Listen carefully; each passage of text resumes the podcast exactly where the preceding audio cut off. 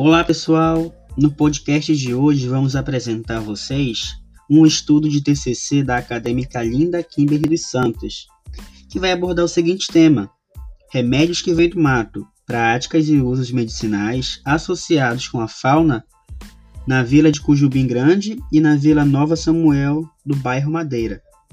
Ela vai explicar para gente um pouquinho sobre como ocorreu o desenvolvimento desse trabalho Olá, linda! Aqui é o Gabriel Moreira e eu gostaria assim de fazer duas perguntas.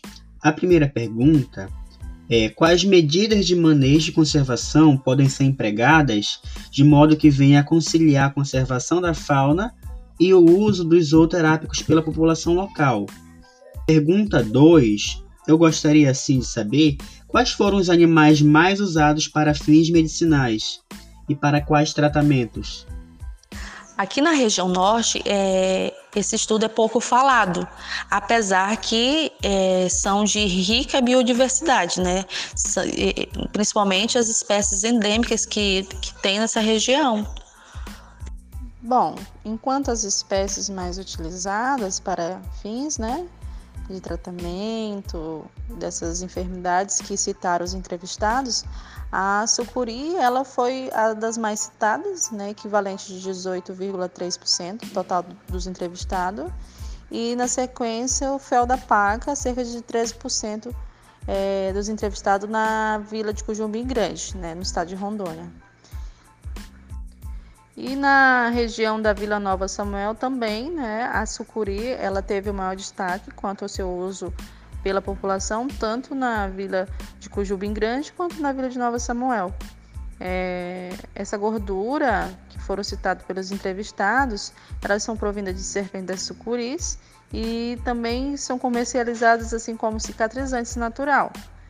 Que mesmo sem evidência científica, eles reforçam essa, essa eficácia é, para tratamento dessas enfermidades, né? As outras duas e últimas perguntas que gostaríamos de fazer é a seguinte: você acha que a utilização desses animais para fins medicinais interfere de forma negativa na fauna?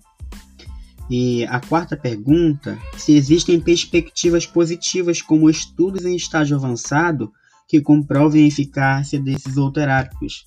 Se sim, quais seriam esses, esses estudos?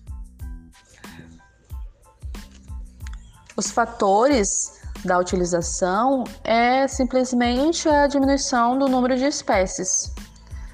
É, nessas regiões onde o uso da caça é, é enorme, aí ocorre o enfraquecimento do ecossistema.